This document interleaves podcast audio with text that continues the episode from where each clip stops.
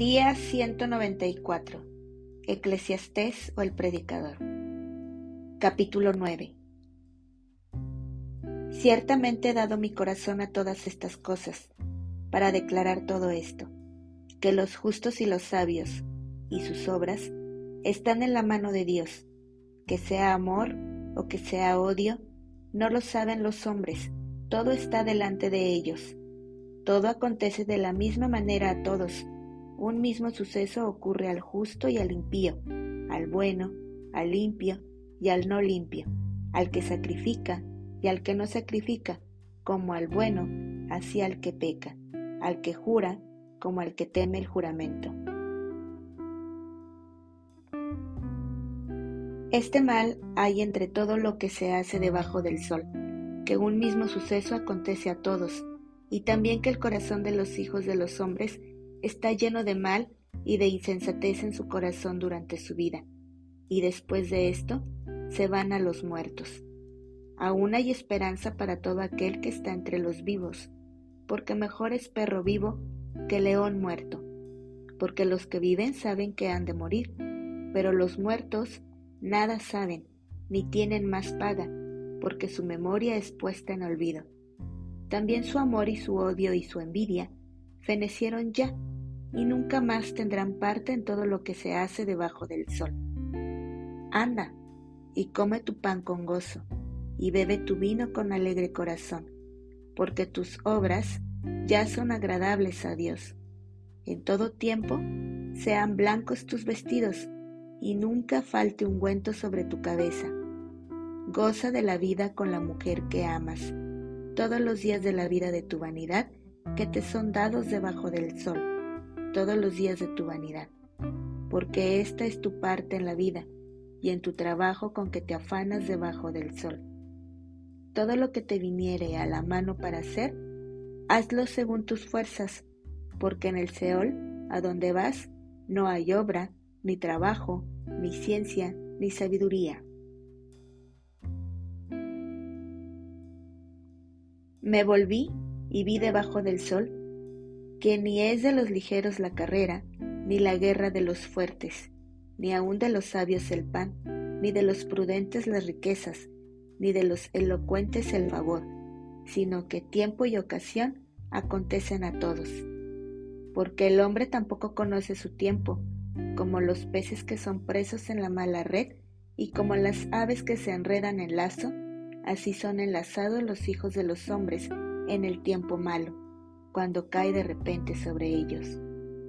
También vi esta sabiduría debajo del sol, la cual me parece grande.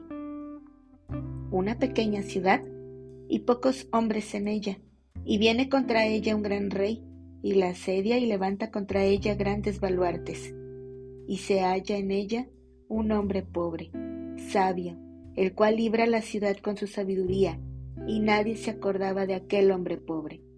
Entonces dije yo, mejor es la sabiduría que la fuerza, aunque la ciencia del pobre sea menospreciada y no sean escuchadas sus palabras.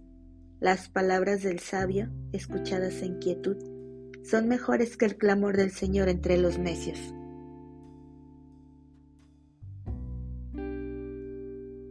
Mejor es la sabiduría que las armas de guerra, pero un pecador destruye mucho bien. Capítulo 10. Excelencia de la sabiduría. Las moscas muertas hacen heder y dar mal olor al perfume del perfumista. Así una pequeña locura al que es estimado como sabio y honorable. El corazón del sabio está a su mano derecha, mas el corazón del necio a su mano izquierda.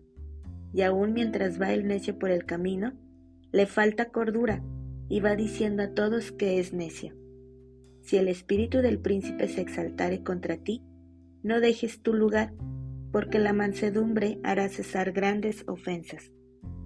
Hay un mal que he visto debajo del sol, a manera de error emanado del príncipe.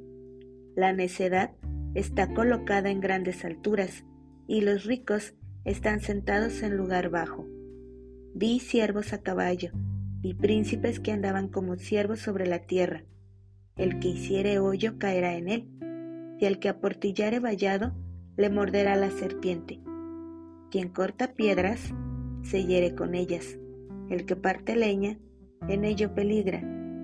Si se embotare el hierro y su filo no fuere amolado, hay que añadir entonces más fuerza, pero la sabiduría es provechosa para dirigir. Si muerde la serpiente antes de ser encantada, de nada sirve el encantador. Las palabras de la boca del sabio son llenas de gracia, mas los labios del necio causan su propia ruina. El principio de las palabras de su boca es necedad, y el fin de su charla, nocivo desvarío. El necio multiplica palabras, aunque no sabe nadie lo que ha de ser. ¿Y quién le hará saber lo que después de él será? El trabajo de los necios los fatiga, porque no saben por dónde ir a la ciudad. Ay de ti, tierra, cuando tu rey es muchacho y tus príncipes banquetean de mañana. Bienaventurada tú, tierra, cuando tu rey es hijo de nobles y tus príncipes comen a su hora, para reponer sus fuerzas y no para beber. Por la pereza se cae la techumbre, y por la flojedad de las manos se llueve la casa. Por el placer se hace el banquete, y el vino alegra a los vivos, y el dinero sirve para todo. Ni aun en tu pensamiento digas mal del rey, ni en lo secreto de tu cámara digas mal del rico, porque las aves del cielo llevarán la voz, y las que tienen alas harán saber la palabra.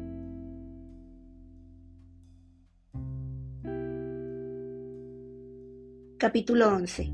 Echa tu pan sobre las aguas, porque después de muchos días lo hallarás. Reparte a siete y aún a ocho, porque no sabes el mal que vendrá sobre la tierra.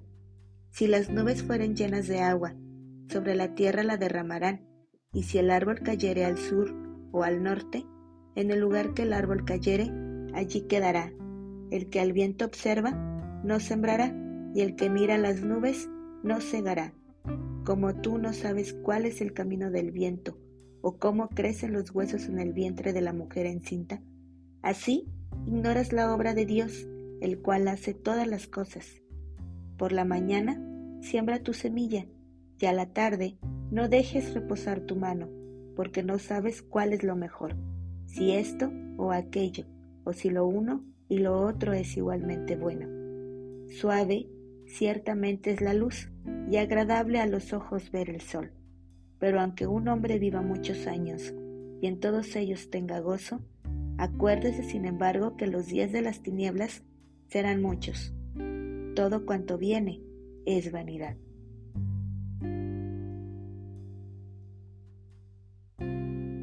Consejos para la juventud.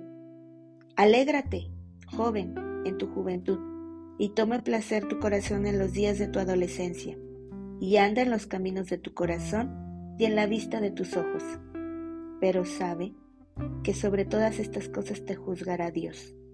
Quita, pues, de tu corazón el enojo y aparta de tu carne el mal, porque la adolescencia y la juventud son vanidad. Capítulo 12 Acuérdate de tu Creador en los días de tu juventud antes que vengan los días malos y lleguen los años de los cuales digas, no tengo en ellos contentamiento, antes que se oscurezca el sol y la luz y la luna y las estrellas, y vuelvan las nubes tras la lluvia, cuando temblarán los guardas de la casa, y se encorvarán los hombres fuertes, y cesarán las muelas porque han disminuido, y se oscurecerán los que miran por las ventanas, y las puertas de afuera se cerrarán por lo bajo del ruido de la muela, cuando se levantará a la voz del ave, y todas las hijas del canto serán abatidas, cuando también temerán de lo que es alto, y habrá terrores en el camino, y florecerá el almendro, y la langosta será una carga, y se perderá el apetito, porque el hombre va a su morada eterna, y a los endechadores andarán alrededor por las calles. Antes que la cadena de plata se quiebre, y se rompa el cuenco de oro y el cántaro se quiebre junto a la fuente y la rueda sea rota sobre el pozo. Y el polvo vuelva a la tierra como era, y el espíritu vuelva a Dios que lo dio. Vanidad de vanidades, dijo el predicador, todo es vanidad.